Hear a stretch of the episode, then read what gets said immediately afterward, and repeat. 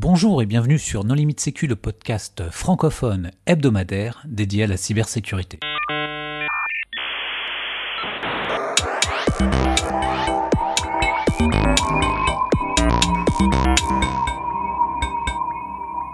Alors aujourd'hui, nous allons parler de l'ADCS, donc euh, l'outil Microsoft de gestion des clés, de la façon dont cet outil peut être utilisé par les attaquants et comment se préserver de ces attaques.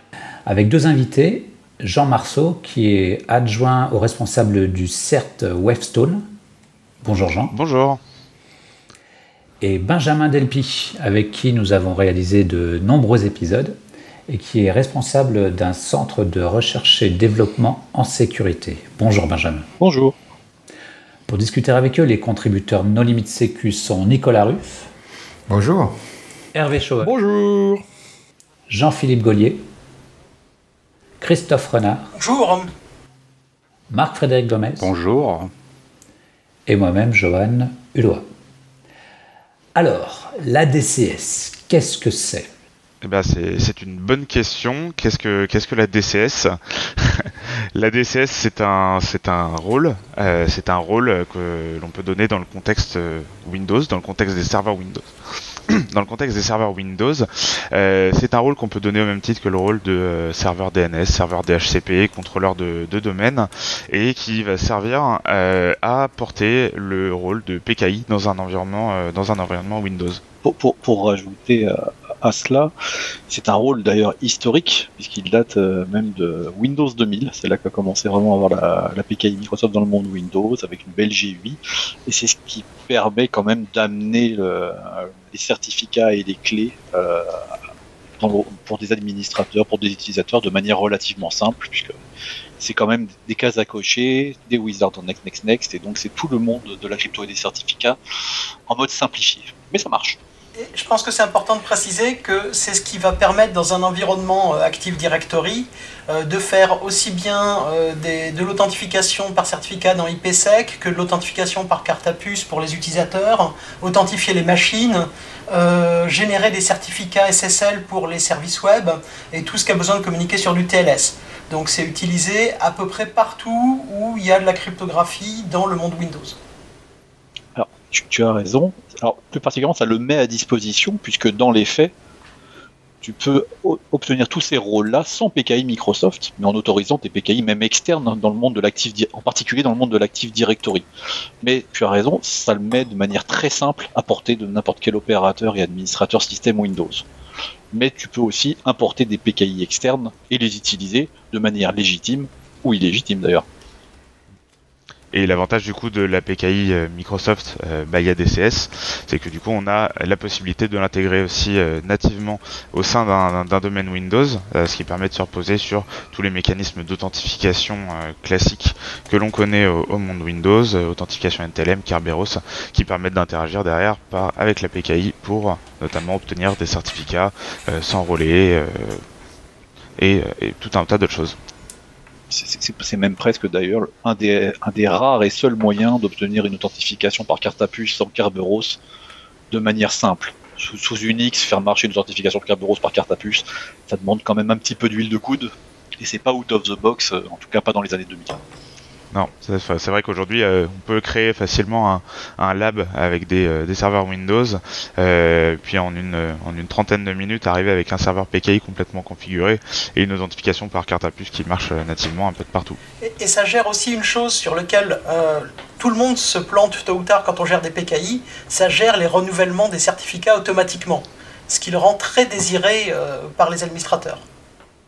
Tu, parles de l'auto-enrôlement, effectivement. C'est dans un monde de certificats à l'ancienne, tu fais ta petite CSR dans un coin, tu la soumets à ton administrateur, tu l'envoies par mail. Tu fais tout ça un petit peu rouler sous les aisselles. C'est compliqué, alors que personne n'a envie de, de s'occuper de certificats. Et c'est ce qui rend ça relativement beau dans le monde Microsoft. Les certificats machines et même les certificats de contrôleurs de domaine peuvent s'auto-enrôler, donc avec une authentification sous-jacente machine, et recevoir des certificats de manière automatique, se renouveler automatiquement avant qu'ils expirent, ça c'est quand tout se passe bien, et même gérer une partie qui est encore plus complexe dans la vraie vie, la révocation. Tout est intégré à l'Active Directory quand tout se passe bien, bien sûr. ou le CSP quand on est un petit peu plus avancé avec des services. Et, tout ça, clairement, en, quelques minutes, hein, comme j'en ai précisé ce qui dans d'autres circonstances est un peu plus complexe. Et, sans vouloir faire de pub pour Microsoft, vous savez tous que c'est pas mon genre. Tout, ça est, inclus dans la licence. Ouais, mais il faut bien se rendre compte aussi d'une chose, euh, Benjamin. Un administrateur, il a quand même beaucoup de facettes sur le monde Windows à appréhender. Et là, Microsoft a fait un bond en avant, quoi. Euh, quand tu décidais avant Windows 2000 de faire de la PKI, c'était quand même, euh, c'était Sioux, quoi. Et aujourd'hui encore. Hein. Aujourd'hui encore, tu as, raison. Même avec ces facilités-là, il y a très peu d'admins qui franchissent le pas d'eux-mêmes. Exactement. dire, on va mettre une mm. PKI pour faciliter les choses. Il faut un petit peu les forcer ou alors leur, rajouter de l'authentification forte, euh, un petit peu forcée. Ce qu'il faut voir aussi, c'est que Microsoft a franchi un pas il y a 20 ans et qu'aujourd'hui les interfaces de gestion euh, de la DCS et d'ailleurs la façon automagique dont la, DCS gère ses secrets, euh, bah, c'est quelque chose qui a très peu évolué. Ah, comme tous les autres protocoles, hein, tu as raison. Alors, pour donner peut-être un, peu plus de contexte à nos auditeurs, pourquoi est-ce que nous réalisons cet épisode? Parce que vous nous aimez bien. Mhm. Exactement. Parce que la sécurité, c'est la vie. Les certificats, c'est génial. Mangez-en. Non, parce que Petit Potam a donné une nouvelle actualité sur la PKI Windows. Ah non, c'était avant. C'était avant. C'était avant. Oh mais ça rajoute, mais ça a bien enfoncé le clou, clairement. Il faut pas se leurrer. Hein. Je vais laisser Jean en parler puisqu'il est quand même l'auteur d'un super article euh, en français, si je ne m'abuse, non euh, en, anglais, en anglais. En anglais cette fois-ci. Oh. Ouais. Il Sur le sujet. Il a fallu. Non, donc euh, pourquoi pourquoi on parle d'ADCS aujourd'hui? On parle d'ADCS puisque euh, cette année était un joli concours de, circonstances puisqu'on a eu la publication de, de deux articles qui concernent l'exploitation de défauts de configuration au sein d'ADCS. On va pas forcément parler de vulnérabilité. ADCS n'a pas n'a pas vraiment de vulnérabilité exploitable, mais exploité, exploité, exploité. On sait pas encore. effectivement, exploité. Euh, n'a pas forcément de vulnérabilité exploitée, euh, mais en revanche, euh, c'est un composant qu'il est facile de configurer, de mal configurer, ce qui amène très rapidement à des configurations qui, elles, sont exploitables, qui permettent notamment l'élévation de privilèges au sein de l'Active Directory, etc. Donc cette année, on est au moins deux à en avoir parlé. Donc j'ai été l'auteur d'un article un peu plus tôt, un peu avant l'été qui parlait de, ce sujet et euh, l'entreprise SpectreOps dans laquelle travaille euh, Armjoy a été euh, du coup l'auteur du second article sur le même sujet.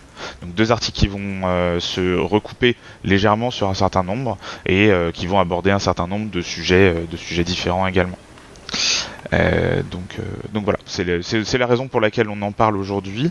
Euh, et effectivement, comme le soulignait Hervé juste avant, suite à la publication de l'article de, de donc on a eu la publication de la vulnérabilité Petit Potam par, par Topotam, et il se trouve que cette vulnérabilité, on rentrera peut-être dans le détail tout à l'heure, se marie très très bien avec l'un des défauts de configuration présents par défaut de la DCS. Alors, présent par défaut, quand on active certains rôles qui eux ne sont pas par défaut. C'est-à-dire que si on se contente de faire next, next, next avec les paramètres par défaut, la PKI n'est même pas vulnérable euh, aux attaques de type petit potable. Et là, pour une fois, on peut que louer Microsoft quand même. C'est quelque chose qui date d'il y a 20 ans et qui pourtant n'a pas de grosses failles faciles en 2021 à exploiter ou out of the box. Il y en a eu entre temps, bien sûr, mais on n'est pas sur des, choses assez gigantesques comme on a pu voir sur d'autres composants. Et ça fait du bien de temps en temps. En, revanche, et je reviens très rapidement sur la, facilité d'utilisation dont on, parlait tout à l'heure, l'avantage d'utiliser euh, la DCS, c'est qu'effectivement, ça, on, va avoir tendance à avoir une facilité d'exploitation d'une PKI, qui est un composant qui juste là était quand même assez compliqué à exploiter correctement. L'inconvénient, c'est que euh, les personnes qui l'utilisent euh, sont moins portées sur la crypto, sont moins portés sur les manières correctes de réaliser certaines actions euh, dans le monde de la crypto et du coup vont pas avoir la même sensibilité par rapport à certains paramètres de, configuration. Et c'est justement ça qui fait que effectivement une PKI out of the box aujourd'hui, euh, quand on fait le next next next, n'est pas n'est pas exploitable en tant que tel par les vulnérabilités qu'on connaît. en revanche, dès lors qu'on commence à l'utiliser et très rapidement, on peut arriver dans des configurations qui elles le sont simplement par manque de sensibilité à certains, certains types de paramètres. Et c'est justement l'un des objets de, des articles qui sont sortis cette année, c'est de montrer à quel point il est facile pour une PKI qui a un tout petit peu vécu d'être dans un état exploitable et à quel point il peut devenir configuré de se protéger, voire euh, d'effacer ce qui a pu être euh, ce qui a pu être réalisé euh, via cette. Il faut pas oublier que en général, une PKI, on se dit il va nous falloir des experts crypto, ou des, gens qui sont un petit peu copains avec la crypto et c'est déjà assez rare hein, à trouver dans ce monde-là. Et là, dans le monde de la PKI Microsoft, il faut à la fois des gens qui comprennent un petit peu la crypto, au moins ce que c'est qu'un certificat et une clé privée, c'est un petit peu le minimum, mais en même temps qui vont comprendre ce que c'est que des ACL sur des templates, sur des modèles et sur des objets Active Directory. Ce mix des deux, quand même très dur à trouver. Donc, on a souvent des, problèmes de configuration qui peuvent venir à la fois de la crypto, par, exemple, oh tiens, je vais générer des super certificats avec des clés exportables. Bon, c'est un peu ballot en 2021 quand même. Ou alors des gens qui vont me laisser des templates avec ben, n'importe qui peut demander un certificat au nom de n'importe qui. Donc trouver des gens qui comprennent ces deux problématiques-là et qui sécurisent des deux côtés, ça reste rare. Effectivement, du coup, euh, les défauts de configuration qu'on va vouloir euh, exploiter, euh, exploiter aujourd'hui euh, sont principalement liés à ce dont Christophe parlait tout à l'heure, à savoir l'authentification par, par carte à puce. L'authentification par carte à puce aujourd'hui, c'est un sous-ensemble de, de, ce que, euh, de ce que Windows propose en termes d'authentification. On connaît euh, l'authentification classique par euh, login mot de passe qui va derrière aboutir sur une authentification NTLM, sur une authentification Kerberos. mais avec l'authentification par carte à puce, on va pas retrouver ce, couple login mot de passe. On va se retrouver en position d'une carte à puce, qu'elle soit physique ou virtuelle, souvent d'un code PIN alphanumérique, qui va nous permettre de déverrouiller l'accès à la clé privée qui est stockée sur la carte à puce. Et là, quand on rentre un peu plus dans le détail, euh, l'authentification qui est faite derrière à l'aide de la carte à puce, c'est une authentification, c'est un mode d'authentification Kerberos qui va s'appeler euh, PKINIT. Et ce mode d'authentification permet d'obtenir un, euh, TGT, donc un ticket, ticket granting ticket dans le monde Kerberos, à l'aide simplement d'un d'une signature de, de, challenge par à l'aide d'une clé privée, d'une clé privée RSA ou autre et c'est déjà là une des premières faiblesses qu'on identifie, c'est que d'ailleurs on aime bien parler de carte à puce pour l'authentification, mais dans les faits, à part un petit flag dans, un, dans une RFC Kerberos dont personne ne sert, le protocole Kerberos n'a aucun moyen de savoir que c'est une carte à puce. Et donc un certificat logiciel sur son disque plat suffit largement à s'authentifier hein, au, niveau de Kerberos. Personne, tout le monde n'y verra que du feu. Donc, euh, alors, il y a énormément de faiblesses de configuration possibles avec les PKI, et je pense qu'il faudrait autant d'épisodes de nos limites sécu y, a de faiblesses. Mais un, des exemples criants et qu'on voit dans, les différents documents, c'est quand vous installez une PKI Microsoft, à part si vous, avez acheté un HSM et que vous avez déjà fait un petit peu de crypto, par défaut, vous n'avez aucun moyen de faire une clé non exportable. C'est-à-dire que si vous montez une PKI Microsoft, la clé racine de l'autorité sera une clé déjà logiciel, à part si vous avez du HSM ou du matériel, bien sûr smart card, mais par défaut elle sera logicielle et elle sera exportable. Il n'y aura même pas besoin de s'embêter à la déchiffrer, quoi que ce soit, il suffit juste de demander son export quand on va sur le serveur et de partir avec. C'est pratique, après on se fait une PKI parallèle et alors là on est les rois du monde. Mmh. C'est la Golden PKI ah Oui. Et, donc alors qu'est-ce qui, quelles sont les bonnes pratiques dans ce contexte? Engager des gens qui comprennent ce qu'ils font sur cette PKI déjà pas faire next, next, next. Et puis effectivement, euh, dans le, dans le cas des autorités de certification d'entreprise, on va souvent euh, pas avoir une seule autorité racine qui émet directement ce qu'on appelle des, des certificats feuilles, qui sont les certificats pour les utilisateurs, les entités ou les machines. On va en général avoir une arborescence un peu plus compliquée, avec en général deux niveaux. Donc on va avoir une autorité racine qui correspond à l'entreprise, et ensuite on va avoir des autorités de certification intermédiaires qui vont correspondre à des, à des besoins. Par exemple, l'autorité de certification qui émet des, des certificats SSL pour les, pour les serveurs web. On va avoir celle qui émet des certificats pour les, utilisateurs. Et du coup, l'une des recommandations pour limiter la surface d'exposition, ça va être d'utiliser une autorité racine qu'on va mettre euh, qu'on va mettre en mode hors ligne. L'avantage de la mettre en mode hors ligne, on a besoin de la réveiller une fois tous les euh, toutes les X années, tous les X mois pour euh, publier pour publier les revocations. Mais en dehors de ça, elle est, elle est, stockée hors ligne et du coup, elle est totalement totalement non exploitable. Donc ça, vous disposez d'un HSM c'est toujours le mieux de façon de HSM, mais ça n'empêche pas une des attaques qui est, qui est, relativement facile, et ça va venir sur un élément de sécurisation qu'il faut absolument faire. Si je prends la main sur un serveur de PKI, que la clé soit exportable, pas exportable sur un HSM ou juste sur un fichier plat, je peux totalement demander à Windows de signer des opérations pour moi. Que ça soit via les API de la PKI, qui laisse des traces, ou que ça soit par un accès direct à la clé privée. Une carte à puce, on n'a pas accès à sa clé privée, mais par contre, on, lui demande de faire des opérations. C'est exactement pareil pour, une PKI. Si j'ai la main sur un serveur de PKI, je peux lui faire signer des fake HSM, des fake certificats en toute euh, impunité. Ça ne sera pas vu. C'est pour ça que certains HSM d'ailleurs incluent des compteurs d'opérations pour qu'on puisse comparer ce qui a été fait ou, non. Alors, c'est très intéressant ce, principe de serveur de PKI car ça induit le fait qu'un serveur de PKI est aussi puissant qu'un contrôleur de domaine. D'ailleurs, c'est le serveur de PKI qui va délivrer des certificats au contrôleur de domaine par défaut. Donc, il faut absolument le sécuriser en tiers zéro et limiter les personnes qui peuvent intervenir dessus. Un tiers zéro, donc ça veut grosso merdo, ça veut donc dire les admins du domaine uniquement ou des gens qui se comptent euh, sur, sur les doigts de la main avec des cartes à puce pour s'authentifier minimum. Mais ça ne doit pas être un serveur accessible à tout le monde. C'est très compliqué dans la vraie vie parce que si on veut l'auto-enrôlement, pour que les certificats se renouvellent tout seuls, il faut que ce serveur soit accessible depuis partout. C'est vraiment important de, sortir de l'idée euh, le HSM résout tous les problèmes de PKI. Euh, c'est pas un problème théorique, euh, le, piratage du serveur qui est connecté au HSM, ça s'est produit dans plein de contextes différents. un des plus connus c'était DigiNotar, mais c'est aussi arrivé chez Adobe ah qui signait ses codes depuis un HSM, et le serveur qui parlait au HSM pouvait parler pouvait aussi signer, et c'est le cas là aussi avec la PKI, parce que tout bêtement le serveur il contient la conf pour parler au HSM, et même s'il y a une passe-phrase, eh bien, euh, soit elle est saisie au démarrage du serveur et du coup la session est ouverte sur le HSM, euh, soit elle est quelque part dans un fichier de conf ou dans la base de registre.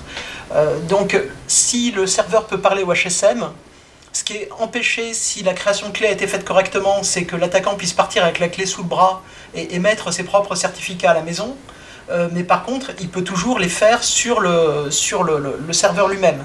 Et un autre défaut qu'on voit couramment, c'est que euh, les capacités de traçabilité du HSM ne sont pas euh, actives, et du coup on ne peut pas savoir s'il y a des certificats qui ont été émis. Et donc euh, l'attaquant peut tout à fait avoir émis des certificats, effacer ses traces sur le serveur de, de PKI, et puis derrière, bah, on ne sait pas ce qui s'est passé. Alors du coup, du coup, petite précision euh, sur ce sur ce point pour compléter. Euh, on va euh, Benjamin l'a détaillé effectivement quand on a la main sur un serveur de PKI. Donc par avoir la main, on, pense avoir les droits d'administration locaux sur ce serveur.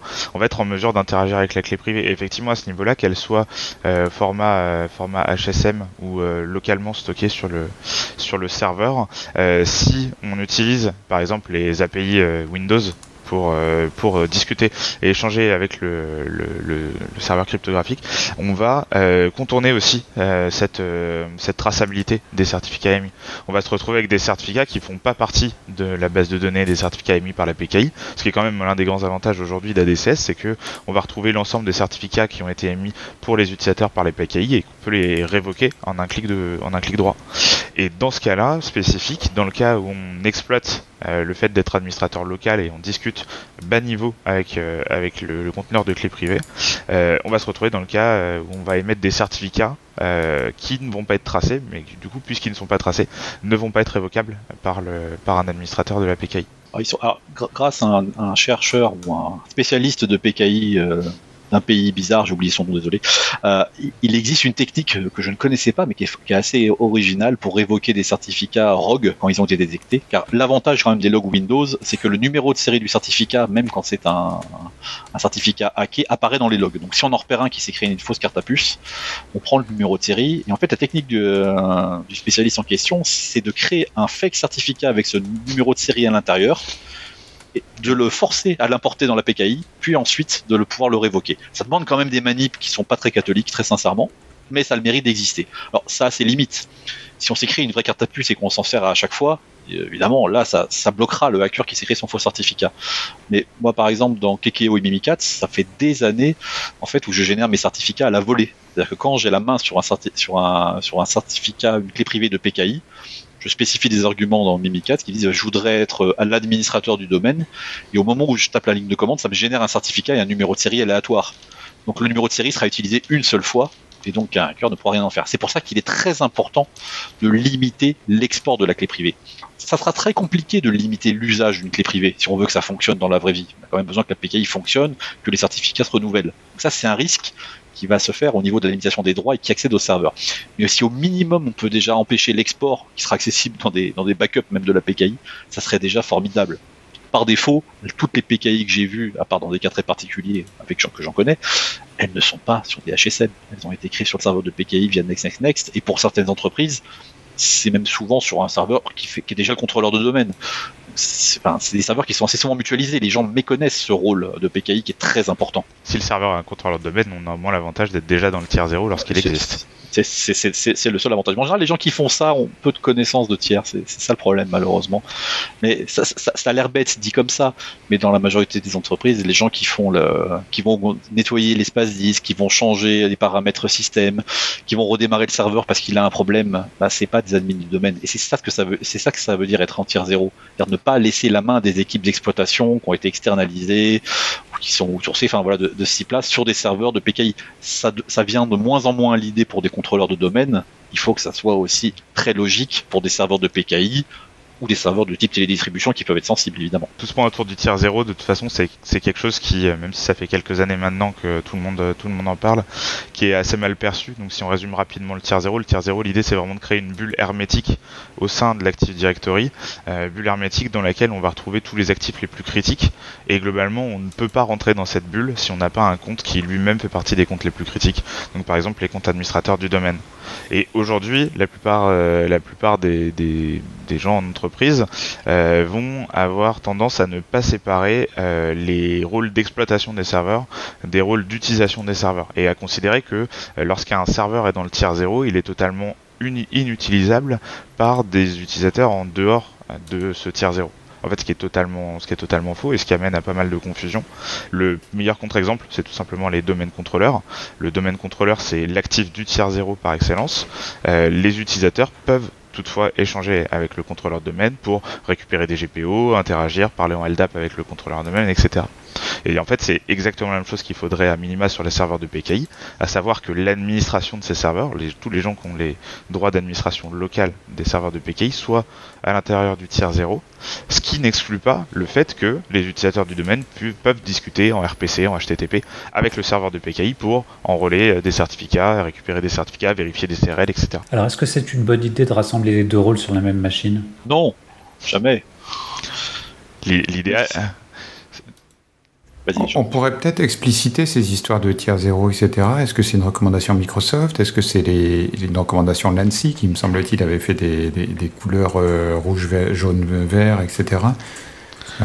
Alors aujourd'hui le tiers 0 c'était effectivement peut-être pas sous ce nom-là exactement, euh, issu d'une recommandation de Microsoft qui avait euh, designé euh, un, un, modèle un modèle de délégation d'administration qui s'appelait le euh, Secure Secure Administration Environment SAE SAE je crois, qui était un modèle qui visait à séparer justement en tiers hermétique les actifs du domaine. Donc on avait notre tiers 0 avec les actifs les plus critiques. Les plus critiques comme on disait, hein, c'est le contrôleur de domaine, les administrateurs de domaine, mais pas que. On va retrouver plein d'autres actifs qui sont euh, qui peuvent permettre de prendre le contrôle du domaine. On va retrouver euh, les consoles WSUS euh, dédiées pour le tiers 0, les consoles antivirus et tout un tas d'autres actifs et ensuite de créer des tiers par, par utilisation. Et donc par défaut, il y avait deux tiers qui étaient, qui étaient rajoutés à ce moment-là. On est souvent le tiers 1 qui était dédié à tout ce qui était euh, serveur application, qui n'était pas des serveurs applications critiques. Euh, et le tiers 2 qui euh, concerne tout ce qui est euh, utilisateur du domaine, poste de travail, les administrateurs de ces postes de travail, etc. Et chaque tiers a son propre niveau d'administration. chaque tiers est une bulle hermétique et normalement l'idée veut que si on compromet, si on compromet un actif d'un tiers, on n'est pas capable de remonter vers un tiers différent. Donc ça permet de de cloisonner euh, les administrateurs et euh, éventuellement en cas d'une attaque les, les, personnes qui se sont introduites dans le SI dans le tiers dans lequel elles sont arrivées. Donc à moins d'exposer le tiers 0 sur internet, pas de souci. Et du coup, reste Non, je, je te terminer, je excuse-moi. Désolé. Et, et du coup, récemment, euh, Microsoft a annoncé la fin de vie de, ce modèle, tout en spécifiant que de leur côté, c'est ce qu'ils continuent à utiliser en interne chez eux. Euh, tout simplement, fin de vie du modèle pour aller vers un modèle très similaire, mais légèrement, euh, légèrement évolué, notamment qui permet de se concentrer sur, les, sur tout ce qui est système d'information hybride où on va avoir une partie euh, AD on-premise et une partie euh, Azure AD. Et du coup, euh, qui va reprendre les mêmes principes que ce qu'on vient de voir, mais adapté aux environnements hybrides. Il y a- un point important aussi dans, le modèle en tiers, c'est qu'en fait, ce qu'on considère en tiers zéro, c'est les services qui sont dans le, le- le socle de confiance pour tout le reste du système d'information et qui doivent faire l'objet d'une planification quand on les déploie et quand on les configure. Justement, tout ce qui est dans le tiers zéro, ça ne devrait pas être installé en next, next, next, mais être réfléchi en amont et être sécurisé correctement. Et typiquement, la DCS, c'est quelque chose qui peut s'installer en faisant next, next, next, bon, à condition d'être admin du domaine, parce que sinon, euh, ça marche pas bien pour l'auto-enrôlement. Euh, mais en fait, c'est quelque chose qui euh, doit faire l'objet d'une réflexion. Les modèles de certificats qui sont exposés doivent faire l'objet d'une réflexion. Les accès sur ces modèles et sur les différents services aussi. Euh, et c'est quelque chose en fait qui nécessite beaucoup plus de travail si on le fait correctement que si on l'installe. bah, J'installe le rôle et puis ça marche tout seul. Tu as totalement raison, même si l'installation en tant que telle est pas si importante que ça du point de vue Microsoft en tier 0, puisqu'ils considèrent, enfin en modèle ESAE, pardon, parce que derrière, ils considèrent qu'il y a quasiment personne qui pourrait y accéder, que les serveurs sont inaccessibles. Donc il y, a, plein de conditions qui fait qu'ils se débarrassent assez vite de la partie installation. Après, effectivement, sur tout ce qui est en, en, en enrôlement, et c'est- un des points des, très importants des différents papiers, c'est qu'effectivement, étonnamment, les modèles par défaut de, Microsoft ne sont pas vulnérables à beaucoup de, faiblesses d'a- d'attaque. Hein.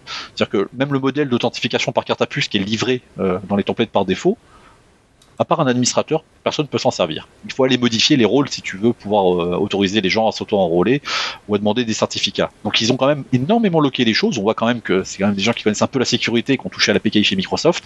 C'est rafraîchissant. Mais très vite, justement, ce, type de modèle qui n'est pas vraiment utilisable par des utilisateurs va faire que des, des opérateurs, en, en toute bienveillance, bien sûr, vont aller toucher ces paramètres-là pour permettre aux gens de travailler dessus. Et on se retrouve avec énormément de paramètres qu'il ne faut jamais activer. activer.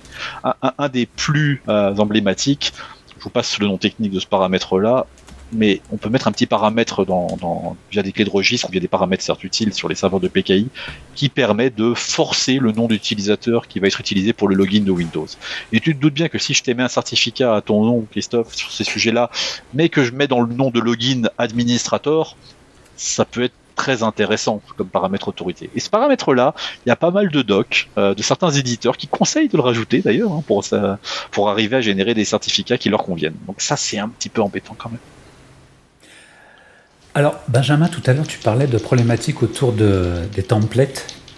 Euh, Et, et Jean, est-ce que tu peux nous en dire plus sur euh, cette problématique, l'édition de templates, etc. Ouais. Alors effectivement, cette, notion de template, en fait, c'est ce qui va être au cœur de, euh, de la PKI, euh, de la PKI Windows, de l'ADCS. Euh, on va avoir d'un côté donc un serveur de PKI qui possède sa, clé privée, de l'autre côté des utilisateurs qui souhaitent s'enrôler, obtenir des certificats pour différents usages. Dans le monde réel, avec une PKI qui serait pas une PKI Microsoft, on aurait des offres de certificats avec des autorités qui vont contrôler l'identité des personnes et autoriser ou non euh, champs dans les certificats. Euh, dans une PKI Microsoft, euh, on a beaucoup d'automatismes, donc beaucoup d'opérations qui ont été euh, qui ont été simplifiées, et notamment cette notion d'offre de certificat. En fait, aujourd'hui, on ne peut pas demander n'importe quel certificat auprès d'une PKI Microsoft, puisque du coup, comme on a la plupart du temps, en tout cas, euh, pas de, euh, de validateur derrière, de double check, euh, on, va, on va devoir se limiter à un certain nombre de- d'offres de certificats. Et ces offres de certificats, en fait, elles sont regroupées au sein de ce qu'on appelle des templates de certificats, qui sont des objets de l'Active Directory, donc comme des utilisateurs. Et qui dit objet d'Active Directory dit soumis à des notions de d'a- d'ACL, donc de contrôle d'accès, etc., qu'on va peut-être pouvoir exploiter. Donc ces templates de certificats, ils vont regrouper pour une offre de certificat globalement le, gabarit de ce à quoi va ressembler le certificat que l'utilisateur peut demander. Et on va retrouver un certain nombre de paramètres dedans, notamment les usages pour lesquels le certificat va être émis, euh, la durée de validité, là où, là où vont se retrouver les listes de révocation, etc. Et du coup, le point qui a été super intéressant dans, notre, dans les articles qui ont été écrits cette, cette année, c'est que pour faire de l'authentification Kerberos, globalement, on a besoin de euh, euh, quelques, ce qu'on va appeler des extended key usage, des usages de, clés étendues, euh, quelques extended key usage qui permettent de réaliser cette authentification. On va avoir l'authentification du client, mais aussi l'authentification par smart card. Et à partir du moment où un certificat possède cet usage, on va pouvoir l'utiliser pour faire de l'authentification. Donc ça, c'est une des premières choses qu'on va rechercher quand on va vouloir exploiter ces templates de certificats.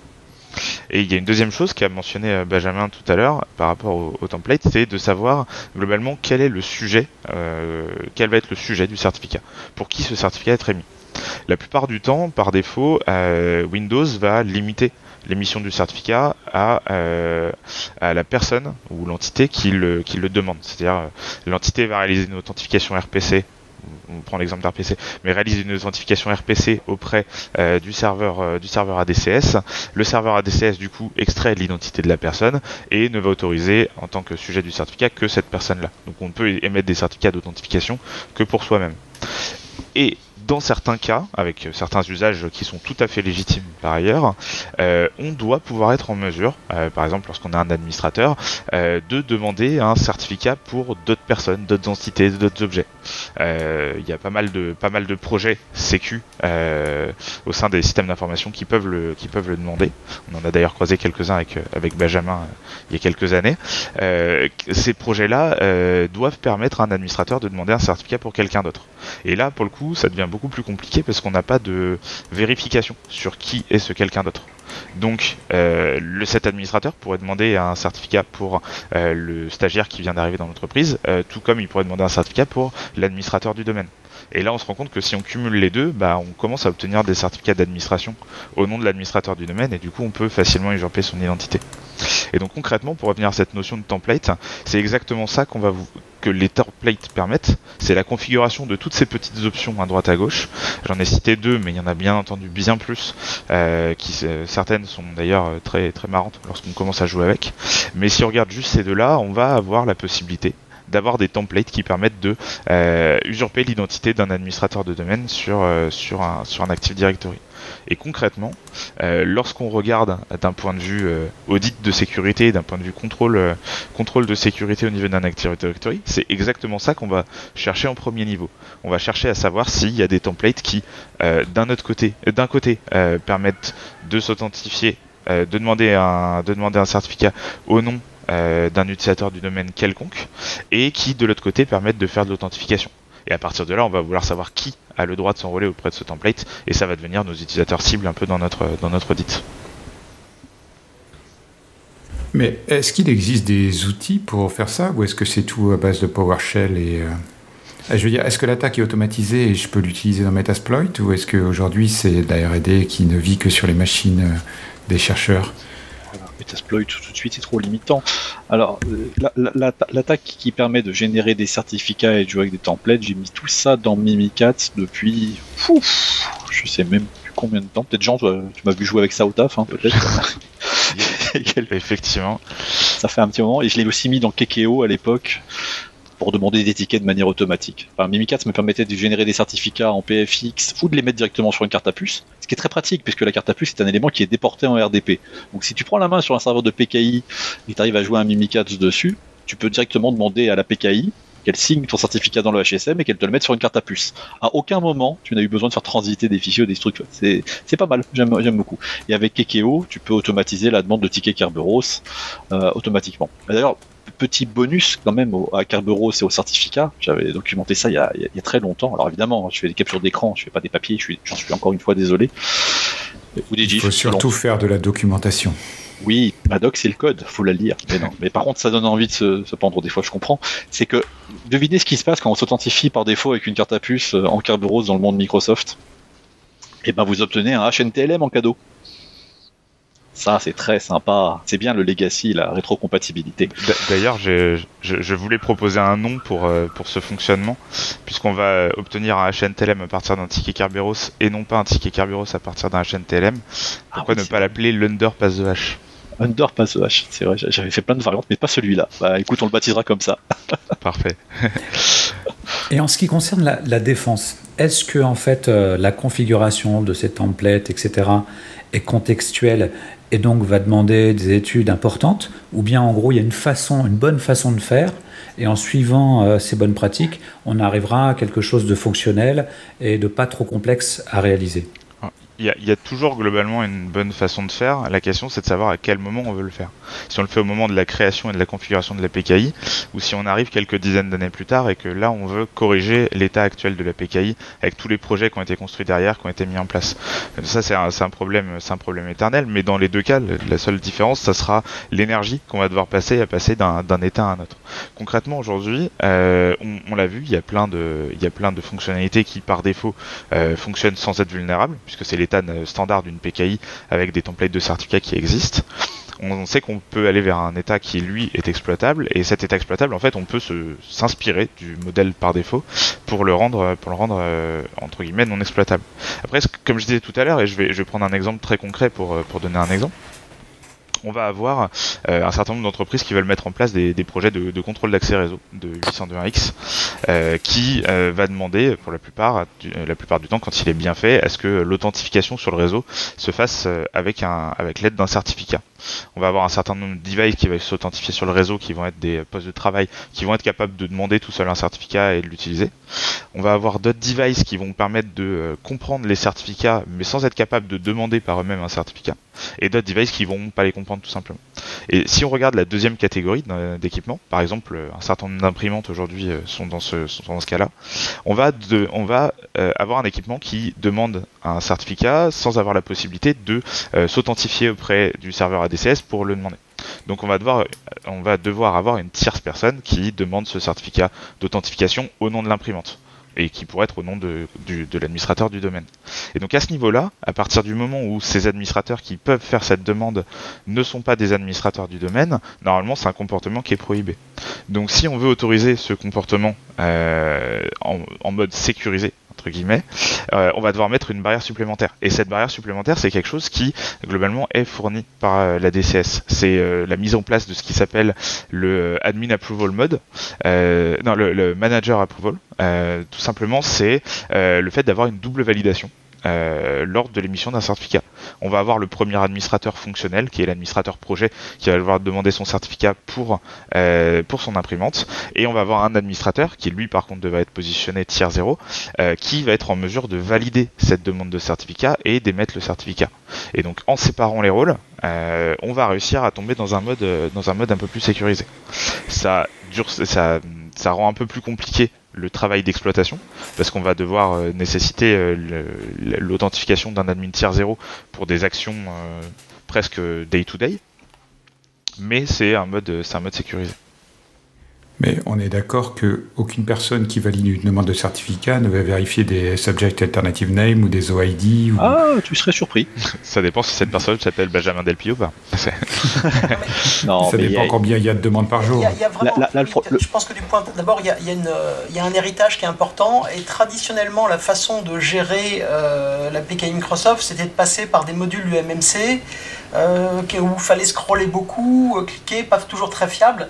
Et euh, quand il y a euh, des milliers de certificats et dans un SI moderne avec pas mal de machines, on parle plutôt de dizaines de milliers ou de centaines de milliers de certificats, euh, bah, les approbations, ça dépend combien il y en a par jour, mais clairement, c'est pas vérifiable à la main. Par contre, ce qui est faisable, c'est aujourd'hui aussi bien fourni par Microsoft que par des tiers. Il y a des modules PowerShell qui permettent d'adresser directement la DCS. En fait, PowerShell nativement peut présenter la DCS comme un, comme un file system. Et du coup, on peut euh, le requêter, on peut travailler dessus euh, de façon automatisée qui monte à l'échelle et qui permettent par exemple d'inspecter euh, tous les certificats, tous les nouveaux certificats qui est un, je sais pas, un, alternative name qui correspond à une règle ou à une autre.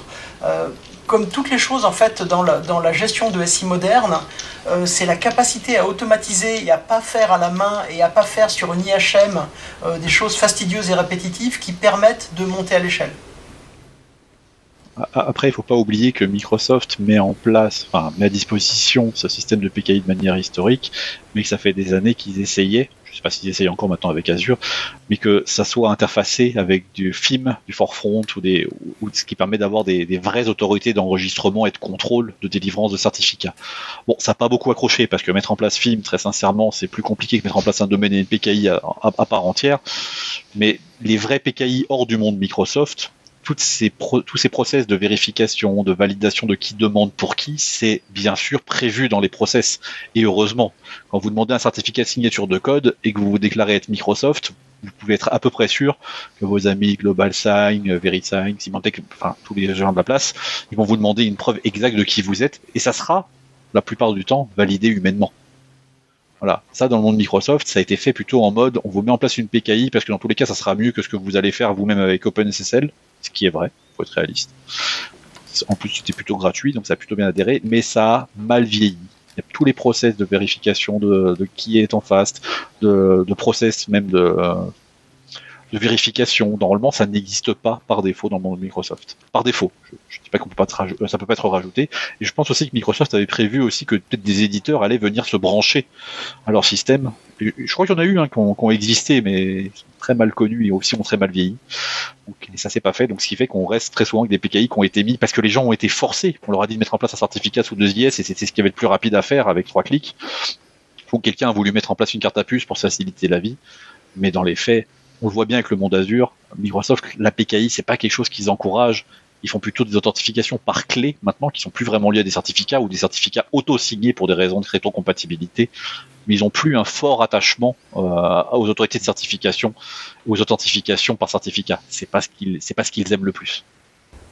Oui, sans vouloir dérailler la conversation, en fait, les certificats étaient populaires à l'époque où les gens pensaient que S-MIME allait résoudre le problème du mail sur Internet. Bon, on sait ce qu'il en est aujourd'hui. Hein. Ah, combien de personnes échangent des mails chiffrés au quotidien Mais combien de ah, personnes communiquent peut-être, peut-être plus par S-MIME que par, que par PGP, on va dire ça comme ça. Bon, allez, on se roll. Allez, Alors, si on se met à la place de bon nombre d'auditeurs qui euh, travaillent dans des infrastructures qui ont un bon nombre d'années euh, également, qui, par quoi ils devraient commencer? Ah, C'est bête, mais je l'ai dit encore dès le départ, qu'ils n'essayent pas de faire tout ça eux-mêmes. Je veux pas dire qu'il faut qu'ils engagent Webstone, genre, genre, on va me faire un grand sourire, mais, je suis pas là pour faire de la pub, mais il, y, a clairement des gens dans qui c'est le métier de toucher à, la PKI, même si c'est juste pour aider à la montée. Enfin, c'est comme si on dit on va bricoler en voiture, je suis désolé, moi j'ouvrirai jamais le capot, à part faire l'huile et encore, mais c'est vraiment pas mon job. Je, à part si on connaît, on s'y connaît vraiment en objet Active Directory ou en, ou en, et ou en PKI, très sincèrement, il faut mieux pas essayer de le faire soi-même. Ou alors de ne pas dévier des usages de Microsoft. Et comme, comme tu le disais juste avant, euh, la PKI c'est quelque chose qui est historique, dont à la fois euh, le, process standard d'enregistrement euh, auprès d'une autorité d'enregistrement euh, ne colle plus vraiment avec ce qu'on constate dans un ADCS, mais au-delà de ça, c'est un système qui s'est vraiment intégré au sein d'un Active Directory et qui du coup bénéficie de toutes les vulnérabilités, toutes les soucis de configuration, tous les problèmes inhérents à l'Active Directory. Je vais en citer un par exemple, qui est très simple. On a, on a un administrateur qui va vouloir faire un test euh, pour un projet euh, qui va créer un template de certificat qui est exploitable, mais pas de souci, il le, il le crée euh, pas accessible, pas accessible pour tous. en le créant, par défaut, il va terminer propriétaire de cet objet Active Directory, et du coup, son compte va devenir un compte qui permet de d'agir sur un objet qui devrait être un objet tiers 0. Parce que du coup, au-delà des serveurs ADCS, on va vouloir aussi mettre les templates de certificats dans le tiers 0 pour exactement les mêmes raisons. Et donc cet administrateur, qui au début c'est juste quelqu'un qui veut faire un qui veut faire un POC, qui a peut-être obtenu la validation de, le faire, euh, devient finalement la cible, euh, une cible de choix dans un euh, dans un dans un pen test Active Directory. Et en fait aujourd'hui euh, c'est totalement possible et je pense que d'ici la, d'ici la fin de l'année, euh, c'est quelque chose qu'on, va à mon avis constater. Euh, c'est possible d'intégrer ces chemins de compromission via la DCS, cette manière de compromettre l'Active Directory en servant des serveurs de PKI au sein des outils que tout un chacun utilise pour faire ses pentests en, en milieu Active Directory. Benjamin l'a déjà fait sur tout ce qui était Mimikat, Kekeo, mais qui ne sont pas des outils d'audit, attention. et je... suis très audit. Non, je croyais que c'était post-exploitation. C'est quelque chose qui va, à mon avis, euh, sous peu, euh, si c'est pas si c'est pas l'auteur de l'outil qui le fera, je pense que la communauté s'en chargera, mais qui va être intégré au sein d'outils comme euh, comme Bloodhound. Et aujourd'hui, quand on voit la facilité déconcertante avec laquelle on peut compromettre un Active Directory juste en lançant un Bloodhound et en regardant les deux trois chemins qui permettent de l'exploiter, si demain on met la, PKI dans ce dans ce lot-là, on va avoir un grand nombre un grand nombre d'AD qui vont qui vont tomber. rien que cette année, pour, on l'a j'ai pu, le tester dans le, cadre de mes activités, euh, c'est quelque chose qui, même lorsque l'AD est complètement sécurisé euh, de A, entre guillemets complètement sécurisé de A à Z, euh, on va retrouver des chemins PKI très facilement exploitables, qui permettent de contourner absolument tout ce qui a été mis en place. Alors avant de parler des protections, on a parlé des débuts, qu'est-ce que l'attaque Petit Potin par rapport à la PKI Là on se rend pas compte, quel est le rapport avec tout ça finalement? On parle de relais NTLM alors que nous on parle tout à depuis, tout à l'heure de et de carte à puce quel est le rapport avec Petit Potam, et Topotam, et notre, la, partie PKI. Alors, par défaut, aucun. Aucun. Par défaut, quand on installe une PKI, il n'y a pas de serveur web qui accepte l'authentification de ce type-là. Malheureusement, ou heureusement selon les cas, euh, certaines personnes qui galèrent à obtenir des certificats via la MMC ou via l'RPC ou via PowerShell ou via l'auto-enrôlement, parce que des fois, l'enrôlement, c'est compliqué à débugger quand ça marche pas, mettent en place l'option d'enrôlement par le site web Microsoft. C'est une petite case à cocher que tu vas dans le wizard, tu dis je voudrais mettre en place l'enrôlement, l'enrôlement web. Ce qui peut être très pratique, on peut faire des requêtes en web service euh, ou directement dans une petite interface web très moche qui date de Windows 2000, mais qui a le mérite de donner des certificats quand même à la fin. On colle une CSR, on obtient un certificat, ou même mieux via les ActiveX de Microsoft dans Internet Explorer, on, on génère son certificat sur le poste et il est signé par la PKI dans cette petite page web dans Internet Explorer. Ça a le mérite de marcher, il y a encore des PKI euh, modernes qui s'en servent. Eh bien, par défaut, vu que ça date de Windows 2000, ils sont pas allés jusqu'au bout. Ce mode web, cette interface web accepte les authentifications NTLM. Et même par défaut, n'accepte, je crois même quasiment que de l'authentification NTLM par défaut euh, avec, des, relativement basiques.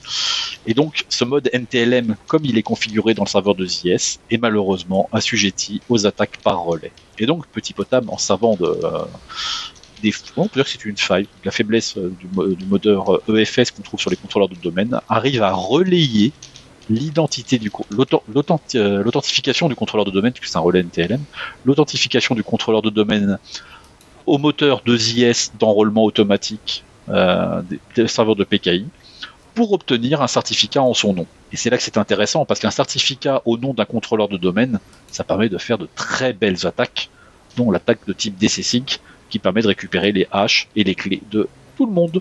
Mais pas que, hein, celle-là elle est très parlante parce qu'on aime bien, les gens aiment bien avoir les haches des personnes, ils croient qu'ils peuvent faire plein de choses avec. Mais une authentification contrôleur de domaine permet de tout faire effectivement au nom du domaine. C'est pas limité à du DC. C'est pour ça que le contrôleur de domaine est tier 0 d'ailleurs. Mais je pense qu'il a vraiment fait parler de cette attaque, euh, d'ailleurs, euh, c'est euh, Topotam l'a vécu malgré lui. Lorsqu'il a sorti la vulnérabilité Petit Potam, de son point de vue, il considérait qu'il fallait être authentifié avoir une authentification euh, euh, locale ou de domaine sur le serveur qui, était exploité. Donc on retrouvait en fait un, schéma classique de utilisateur du domaine vers administrateur du domaine avec cette fois une option de persistance et quelque chose qui était absolument pas connu jusque-là. Et quelqu'un a trouvé juste derrière qu'en fait la même attaque était totalement utilisable sans authentification. Et du coup là on revient sur quelque chose qu'on n'avait pas vu depuis longtemps dans un milieu Microsoft, à savoir l'élévation de privilèges d'un utilisateur juste présent sur le réseau non authentifié vers l'administrateur du domaine.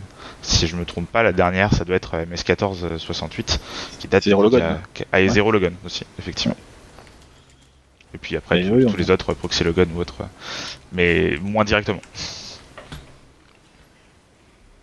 Ok, peut-être euh, avant de conclure, est-ce qu'il y a donc euh, d'autres euh, moyens qu'on n'aurait pas cités qui permettraient de, de limiter les risques? Se former ça a l'air bête comme ça, mais ça s'apprend de faire de la PKI. Euh, c'est pas, non mais c'est pas inné. Moi, j'ai commencé, je connaissais pas ce que c'était qu'une clé privée. Ça s'apprend, ça se lit. Il faut pas juste faire next, next, next quoi. Et, au-delà et au-delà de la formation, en fait, euh, on en parle, on en parle assez souvent dans cette catégorie d'attaque. Au-delà de la simple protection, les protections c'est des barrières. Euh, comme on l'a vu récemment avec Print Nightmare, les barrières se contournent. Euh, c'est pas parce qu'on a mis une barrière en place que quelqu'un ne trouvera pas une manière de la contourner. Et du coup, ce qui peut être intéressant, c'est de renforcer la protection avec de l'observation, du monitoring, de la surveillance, en mettant en place de la, de, la, surveillance via les journaux d'événements Windows. Il y a beaucoup, enfin les quelques articles qui sont sortis cette année euh, en parlent. Il y a quelques ressources en, ligne qui permettent de le configurer. Euh, si on veut se, se lancer dans une aventure autour de la crypto, autant se lancer dans l'aventure de savoir sur qu'est-ce qu'on peut observer par rapport à la mission de certificat et ce qui permettra le jour J euh, d'être capable d'investiguer, savoir ce qui s'est passé à défaut d'avoir pu le bloquer. Ça me semble être une bonne conclusion, mais peut-être que vous souhaiteriez ajouter des choses en mot de la fin. Les certificats, c'est bon, mangez-en.